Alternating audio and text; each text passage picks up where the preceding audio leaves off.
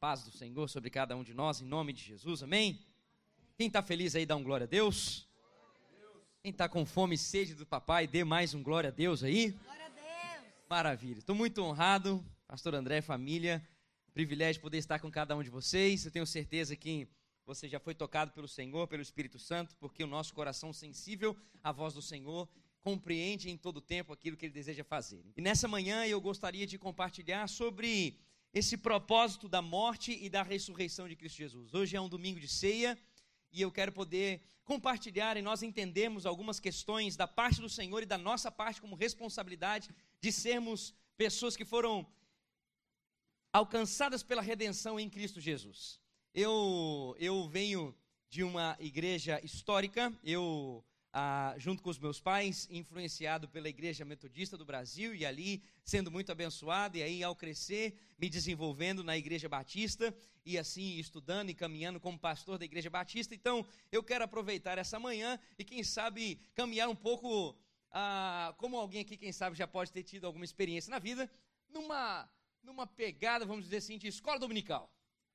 Vamos, vamos estudar e, e compreender algumas questões ah, da palavra do Senhor aqui, matando a saudade dessa época tão preciosa e agradável que é a escola dominical. Quantos aqui já participaram de escola dominical? Levanta a mão. Eita, glória a Deus. Olha aí. É só crente celestial. Oh, glória. Abra sua Bíblia comigo, Colossenses capítulo 1. Colossenses capítulo 1, do versículo 15 ao versículo 20. Enquanto você abre a sua Bíblia, é interessante lembrar que essa carta foi escrita a uma igreja que estava vivendo uma uma percepção de cristianismo a partir de si mesmo e não a partir do próprio evangelho. Então Paulo escreve essa carta para instruir então aos cristãos nesse lugar, reunidos nessa, nessa cidade em Colossos, para entender que o evangelho deve ser vivido a partir da revelação verdadeira de Cristo Jesus e não a partir da sua percepção pessoal de Cristo Jesus. Então, você ao ler isso vai entender algumas coisas nesse sentido, mas eu não, não vou me ater a isso, eu quero compartilhar sobre esse trecho da palavra do Senhor Colossenses capítulo 1, nós vamos ler do versículo 15 ao versículo 20. Diz assim a palavra do Senhor: Pois ele nos resgatou do domínio das trevas e nos transportou para o reino do seu Filho amado, em quem temos a redenção, a saber, o perdão dos pecados. Ele é a imagem do Deus invisível, primogênito de toda a criação.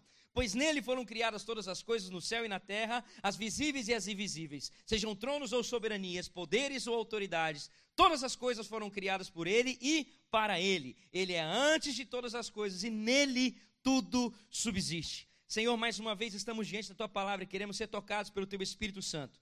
Clamamos e cremos, Senhor, que o teu manifestar sobre nós aqui, Senhor, de várias formas, inclui também a cura, a transformação, a redenção, Senhor, o ajuste, a santificação por meio da tua palavra. Eu clamo que o Senhor continue a derramar os dons enquanto a tua palavra continua a ser ministrada aqui. Que haja mesmo, Senhor, libertação, Senhor, e haja manifestação da tua glória em nome de Jesus. Amém e amém. Graças a Deus. Vamos lá. Ah, ah, o que nós precisamos entender aqui, queridos, é o seguinte: ao começar, Cristo é o cabeça de toda a criação, e Ele então é aquele que redime a criação. Ele é o redentor de toda a criação, ok. Cristo, ele redimiu, ele restaurou tudo o que tinha sido estragado pelo pecado. Cristo libertou aquilo que estava preso pelo pecado. E aí, você pode perguntar, e o que, que tem de interessante a gente trazer isso à tona? Essas declarações que a gente muito bem sabe. O que, que é interessante trazer? Que, olha só que precioso, a criação pertence a Cristo duas vezes. Cristo criou e Cristo pagou o preço para ajustar, para que a, criação se reconciliasse com Deus. Então, querido, a morte de Jesus, ela não foi algo acidental, e nem a ressurreição de Cristo Jesus foi algo de surpresa. O mundo, ele já foi criado nessa perspectiva de ser redimido em Cristo Jesus. Agora, esse assunto de redenção, por mais cristão que possa parecer, ele é um assunto totalmente inserido no nosso cotidiano. É um assunto totalmente inserido na nossa humanidade. Até aqueles que não conhecem Cristo Jesus, eles falam intensamente sobre redenção. Aí você vai falar, não, Igão, agora você está apertando. Sim, eu vou explicar para você. Todo ser humano tem o seguinte, um ideal a ser alcançado. Todo ser humano, ele tem um desejo de ter um trabalho melhor, ele tem um desejo de ter um relacionamento melhor, nome de Jesus. Ele tem um desejo de viver sonhos, anseios de coisas melhores. E também, todo ser humano tem uma realidade frustrante. Um relacionamento que não deu certo.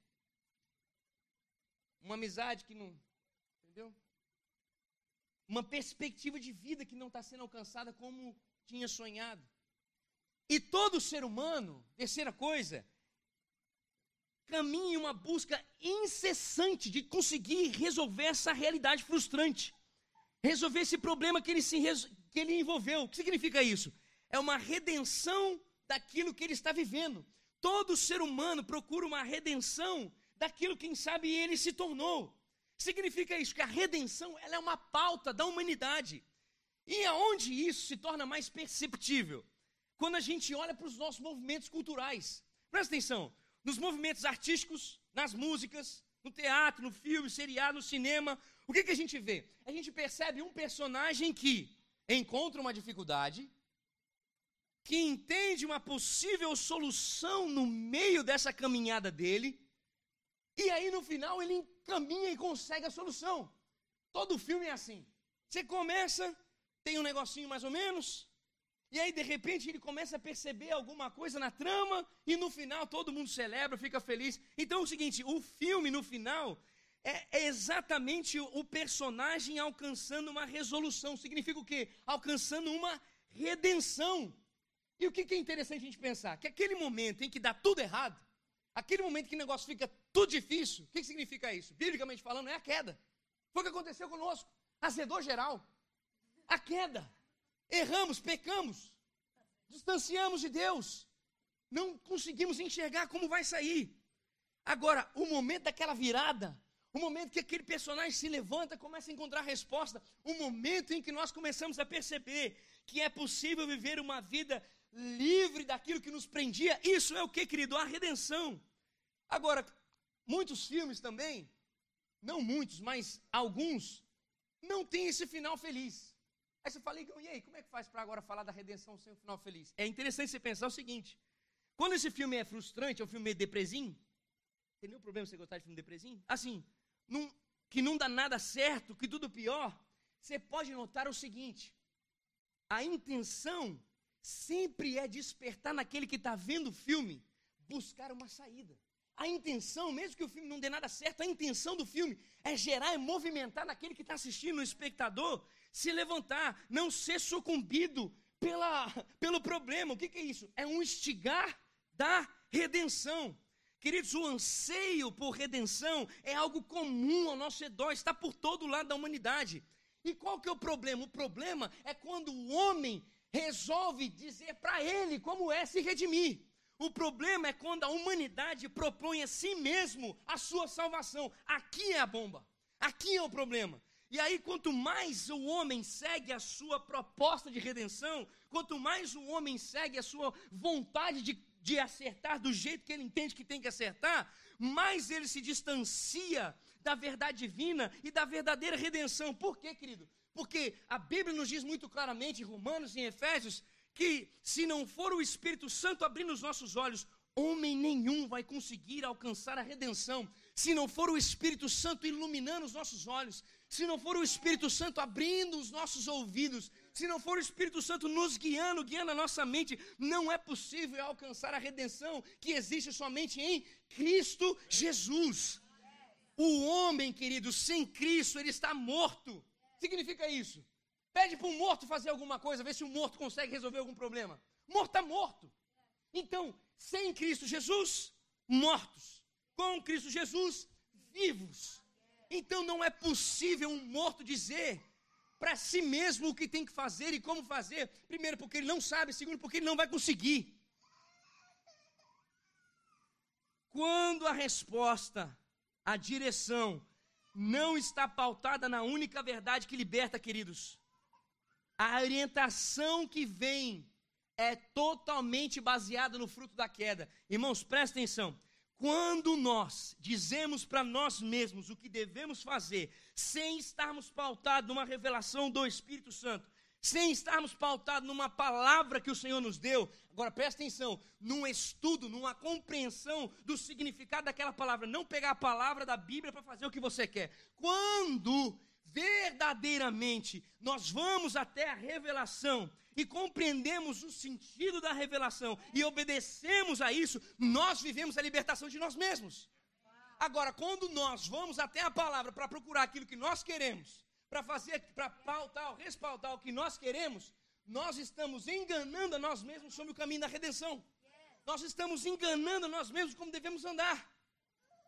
E aí, queridos, voltando agora, o louco é, é de verdade, irmãos, a loucura que, que, que, que vem ao meu coração, e certamente você pode pensar nisso, é o homem, um ser humano que é limitado, um ser humano que é falho, um ser humano que é inconsequente, um ser humano que é frágil, um ser humano que é imperfeito, responder à sua própria vida. Isso não existe, meus irmãos, isso é você viver andando em círculos. Como eu tenho que fazer com a minha vida, como eu tenho que fazer com o meu trabalho, como eu tenho que fazer com o meu relacionamento, como eu tenho que fazer com o ministério, como eu tenho que fazer com a igreja. Quando eu fico dizendo para mim como eu tenho, como eu tenho, eu não saio do círculo. Eu não consigo mudar. Isso é você pedir para ficar vivendo para si mesmo e você se afundando, retrocedendo, se mutilando, porque, como a própria palavra diz, um abismo chama outro abismo. A resposta do homem para o próprio homem sobre quem ele é, o que deve fazer e como deve fazer é inútil. Presta atenção, a resposta do homem para o próprio homem, de como ele deve ser, fazer, agir e reagir, é inútil. Por quê, querido? Porque só existe um que é o redentor da vida humana, Cristo Jesus. Ponto final. Nenhum homem consegue redimir a sua vida. Por quê?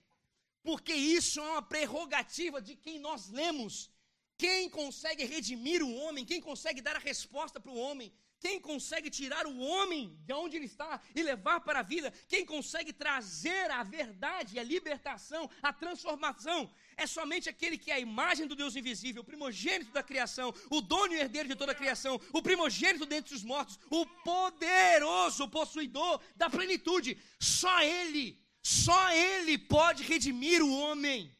Só Ele. Só Cristo Jesus ponto final. Mas ninguém consegue transformar o homem. E com essa introdução, agora nós vamos ministrar.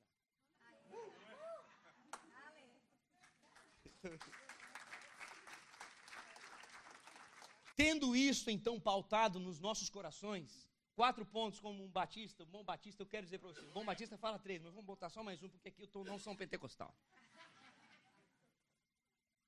Tendo isso então compreendido, eu quero pontuar quatro coisas em relação à redenção. A primeira delas, a queda não afetou somente o ser humano, mas afetou tudo o que Deus fez. Preste atenção. A criação, ela sofreu a consequência do pecado de Adão. O que, que significa isso? A terra não é mais produtiva como era antes. Os animais hoje são ferozes. A criação está sujeita à corrupção, debaixo de maldição, caos completo por dentro e por fora. Tudo por conta do homem dizer que sabia o que fazer. Tudo por conta do homem dizer: Eu vou fazer o que eu entendo que deve ser feito. Do homem andar segundo a sua vontade. Por isso, presta atenção, o tremendo é que a redenção em Cristo Jesus ela abrange duas questões.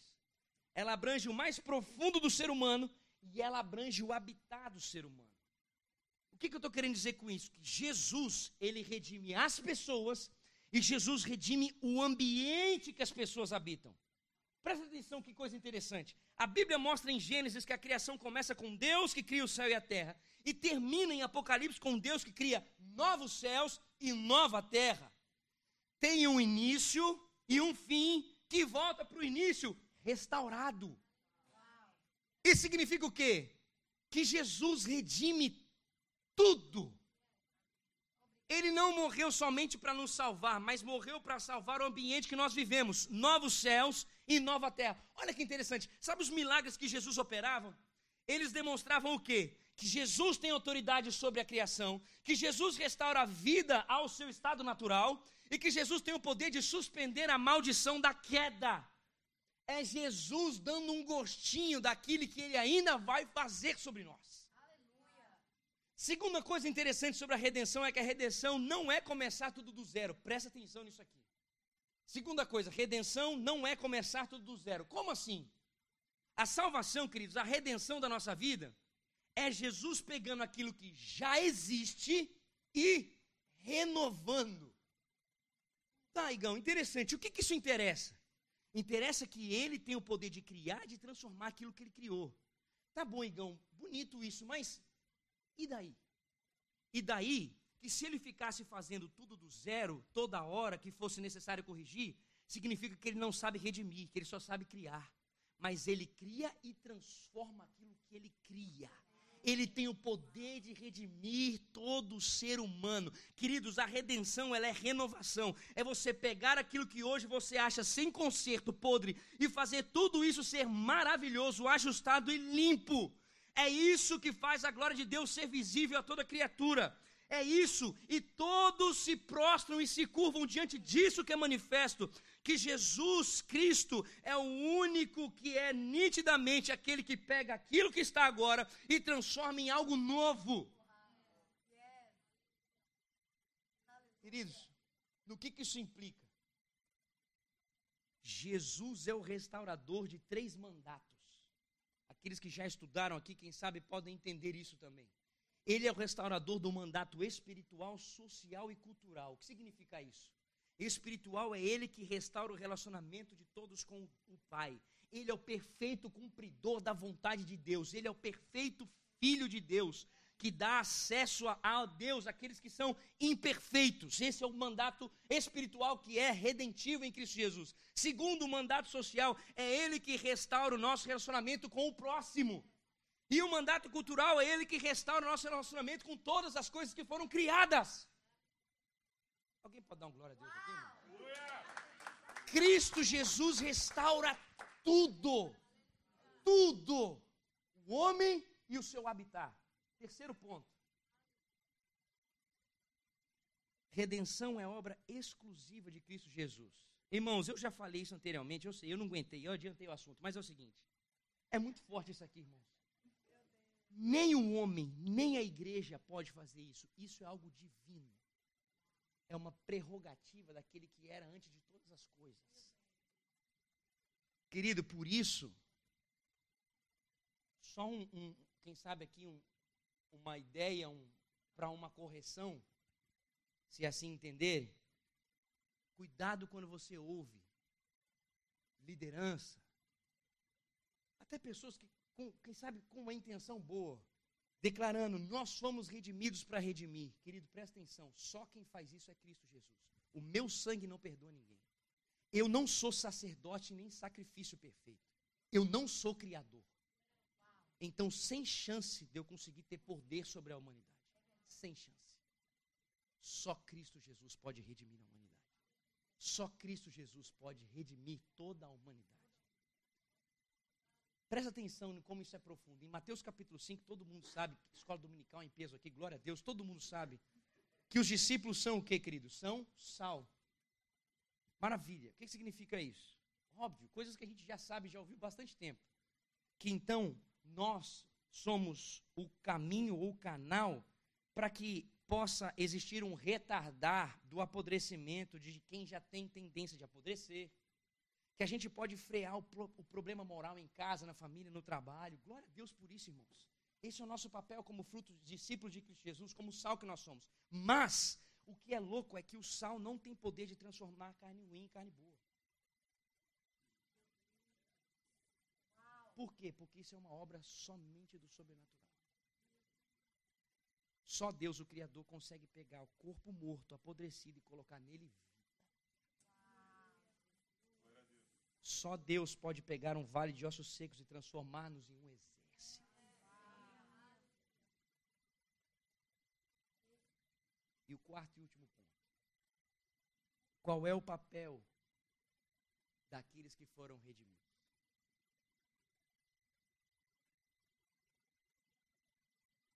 Como nós somos redimidos e por isso nós não temos o poder de reconstruir ninguém, então, o que, que a gente deve fazer? Qual que é a nossa possibilidade de fazer alguma coisa, ou, ou melhor, qual que é a nossa responsabilidade de receber tamanha graça. A palavra deixa muito claro o que é testemunhar. Irmãos, as necessidades na humanidade, elas são urgentes. Mas como já ouvimos aqui, nós não temos o poder de redimir e de restaurar ninguém. Por isso, o que, que nós devemos fazer em um lugar onde é necessário existir a redenção, ou, como nós já ouvimos, onde um lugar que clama por redenção, nós precisamos apontar o caminho, nós precisamos dar clareza sobre esse caminho de restauração. Nós precisamos testemunhar. Querido, presta atenção no próprio Mateus capítulo 5.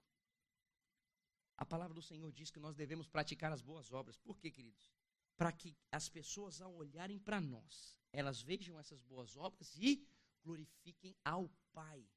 Que todos sejam constrangidos ao olhar para nós, em conhecer o Pai, a olharem para nós, terem fome e sede, a olharem para nós, entenderem o caminho do grito da vida de cada um, internamente e exteriormente. Presta atenção, queridos. O testemunho de Daniel e seus amigos constrangeu o coração de Nabucodonosor e ele se deparou com Deus. O testemunho da serva de Naamã constrangeu o coração de Naamã e ele se deparou com Deus. O testemunho de Paulo no Areópago constrangeu o coração de Dionísio. Damares e outros estavam lá e eles se depararam com Deus. E como é que deve estar embasado, alicerçado, revestido, esse testemunho que nós devemos dar. Irmãos, João capítulo 13, versículo 34 diz: Um novo mandamento vos dou, que vos ameis uns aos outros como eu vos amei, que também vos ameis uns aos outros. Qual é o novo mandamento? Amar como Jesus amou. Esse é o tipo de amor, como Jesus ama, que nós devemos testemunhar. E o versículo 35 tem o um complemento: Nisto reconhecerão que sois meus discípulos, se amarem uns aos outros. Irmãos, em Lucas capítulo 22, versículo 20, quando Jesus institui a ceia, ele diz: Este é o cálice da nova aliança, meu sangue derramado em favor de vocês. Queridos, Jesus não ficou apático a tudo aquilo que estava envolvido na cultura em que ele estava, na cidade que ele estava, aonde ele estava pisando os seus pés. Jesus não ficou apático. Nessa época, existiam alguns tipos de crentes. Existiam os essênios, que não se misturavam e não andavam na sociedade. Existiam os saduceus, que faziam concessões ao Império Romano. Existiam os fariseus que se fechavam numa religiosidade, e existiam os zelotes que usavam de violência para instaurar um reino. Só quem pode instaurar um reino é o rei. Ponto final. Mas voltando. Jesus, como uma testemunha fiel, o que, que ele faz? Sendo plenamente o amor perfeito, ele corrige tudo isso que existia. Ele então não se afasta do mundo como os essênios faziam. Ele não se submete ao paganismo como os saduceus fizeram. Ele não carregou uma mensagem que transforma gradativamente de dentro para fora, como o contrário. Ele, ele carregou uma mensagem que transformava, não, não de fora para dentro, mas de dentro para fora, diferente daquilo que os fariseus estavam fazendo. E ele não se rebelou às estruturas sociais como os zelotes se rebelaram. Aqueles que genuinamente são redimidos, presta atenção nisso. Eles não vivem para si eles não são dirigidos por si. Eles não buscam em si as respostas. Eles não têm satisfação maior do que testemunhar para que todos se deparem com Deus, para que todos conheçam o único redentor da humanidade. Queridos, presta atenção. Presta atenção nisso. Presta atenção nisso. Não foi a morte do cordeiro que livrou o Egito de perder seus primogênitos. Não foi o sangue do cordeiro somente. Presta atenção o que livrou foi a aplicação do sangue nos batentes da porta. Presta atenção no que eu estou querendo dizer. Não é o fato de Jesus Cristo ter morrido e vertido o sangue que está garantido que eu e você somos redimidos, restaurados. É quando eu me aproprio do que Ele fez por mim, pela fé nele. A minha redenção ela não vem simplesmente pelo fato de Ele ter feito isso, mas quando eu entreguei o meu coração crendo que Ele fez isso perfeitamente para que a minha vida pudesse ser transformada perfeitamente. Pense aqui comigo, antes de você crer em Jesus, você está salvo ou está perdido? Perdido. E Jesus veio buscar quem? Os perdidos. Você se torna um cristão genuíno quando o Espírito Santo constrange você e você, constrangido pelo Espírito Santo, se entrega a esse amor e passa a crer em Jesus. Daí é que você então tem algo que se chama salvação, que você se torna alguém redimido e começa a caminhar na vida eterna. Queridos, a pregação que você ouve no final de semana, você torna isso realidade quando você vive, quando você obedece, quando você se apropria quando você se posiciona. Irmãos, aqueles que creem nele vão viver liberdade eterna da culpa do pecado, sim. Vão viver liberdade da angústia, da desesperança, sim. A liberdade da opressão do inferno, sim. A liberdade da morte eterna, sim. Mas quando genuinamente crerem no sacrifício dele em que Ele é o soberano sobre tudo e sobre todos, Criador de todas as coisas no céu e na terra, para onde todas as coisas convergem, e Ele é aquele que tem o poder de não simplesmente criar, mas de redimir aquilo que foi criado. Quando nós cremos nisso, aí que verdadeiramente nós podemos dizer, porque Ele vive, eu posso crer no amanhã. Porque Ele vive temor não há.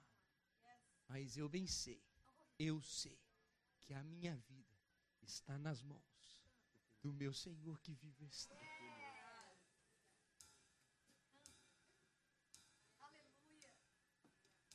Queridos,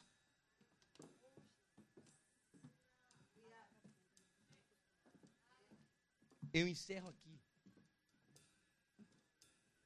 deixando claro para nós a mensagem que o Senhor nos trouxe nessa manhã. Que toda a criação ela anseia por uma redenção. Segundo, que a humanidade não pode, ela não consegue propor uma redenção real. Terceiro, somente dirigido pelo Espírito Santo é que nós podemos alcançar a redenção em Cristo Jesus. Quarto, a queda afetou o homem e o seu habitat, e Jesus restaura, redime o homem e o seu habitat. Quinto, Jesus restaura o relacionamento social, espiritual e cultural. Sexto, Jesus continua pegando corpos apodrecidos, pedidos, fedendo e restaurando a vida por inteiro.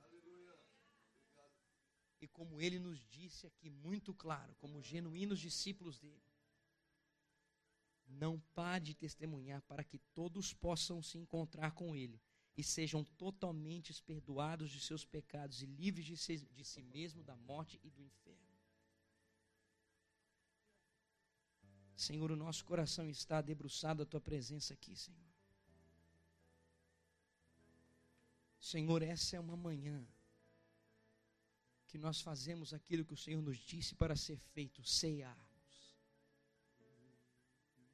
E Senhor, quando o Senhor diz da necessidade de cearmos conscientes do que estamos fazendo, nesta manhã o Senhor novamente abriu os nossos olhos para mostrar aquilo que genuinamente significa a sua morte e ressurreição na cruz, a restauração do homem por inteiro, a possibilidade do homem viver uma nova vida. E não somente o homem viver a nova vida, mas o habitat dele ser totalmente transformado. Isso nós sabemos que pela tua palavra, isso é algo progressivo, é algo processual. Ó Senhor, estamos aqui diante da tua palavra, Senhor nos entregando para sermos transformados por Ti, Senhor. E convictos de que viveremos novos céus e nova terra, Senhor. Senhor, nós estamos aqui diante da Tua palavra com temor e tremor, Senhor, consciente de que em nós não existe prerrogativa nenhuma, Senhor, para mudar algo. Mas que o Teu Espírito habitando em nós nos dá clareza de como obedecermos a Tua vontade, que nos leva ao caminho de viver uma vida que glorifica o teu nome, onde as pessoas ao olharem para nós, elas podem ter o entendimento de quem o Senhor é e por compreenderem quem o Senhor é, se entregarem genuinamente e viverem a transformação. Pai, o Senhor nos disse que os teus discípulos são reconhecidos se amarem uns aos outros, Senhor. Assim como o Senhor amou no Senhor, se entregando por nós. Então, Deus, em nome de Jesus, nessa manhã em que vamos pegar, Senhor, o símbolo do sangue derramado e o símbolo, Senhor, do teu corpo moído, Pai. Ó Senhor, nessa manhã a gente possa entender que isso foi feito não simplesmente para nós, mas para que algo fosse cumprido através de nós. Então, Deus, ao pegarmos os elementos da ceia, Senhor, que haja um temor e um tremor do nosso coração, de entendermos o Senhor fez isso por nós, para que nós pudéssemos continuar levando essa mensagem aonde estivermos, Deus, de um Deus que transforma todas as coisas. Deus, em nome de Jesus, em nome de Jesus, Deus, livra-nos, Senhor, nesta manhã, Pai, de tomarmos a ceia de qualquer forma. Livra-nos, Senhor, mais uma vez, Senhor, de tomarmos a ceia, Senhor, inconscientes. Leva-nos aqui, Senhor, nesta manhã. Ah, Senhor, a compreensão daquilo que o Senhor fez por nós, mas da nossa responsabilidade de sermos alcançados pelo Senhor. Oh Deus, em nome de Jesus, Pai, em nome de Jesus, conduz-nos, Senhor, para vivermos em tuas mãos e por tua palavra permanecermos sendo guiados. Deus, livra-nos, Senhor, de estarmos sendo pautados, Senhor, em frases, Senhor, humanas, em pensamentos humanos, Senhor. Leva-nos, Senhor, a estarmos pautados, Senhor, na revelação da tua palavra, Deus.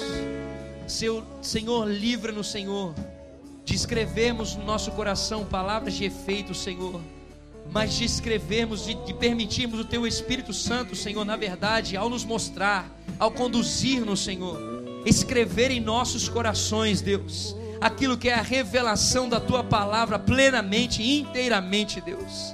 Deus, leva-nos a viver aqui em nome de Jesus a condução perfeita da Tua vontade. Obrigado, Senhor, nessa manhã pela forma que o Senhor nos mostra a tua vontade, que sinaliza que o Senhor não desistiu deste lugar, que sinaliza que o Senhor não desistiu dessas vidas, que sinaliza que o Senhor não nos deixou, Senhor, que sinaliza que o Senhor permanece corrigindo o nosso coração, corrigindo a nossa perspectiva e levando-nos ao perfeito e vivo caminho, Deus. Obrigado, Senhor, por esse tempo, Senhor. Porque Ele vive posso crer no amanhã, porque oh, é Senhor, temor não há, mas eu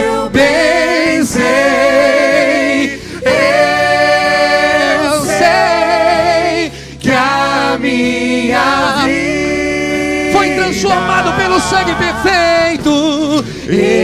Está nas mãos do meu, aquele que redime todas as coisas, aquele que perfeitamente redime todas as coisas, porque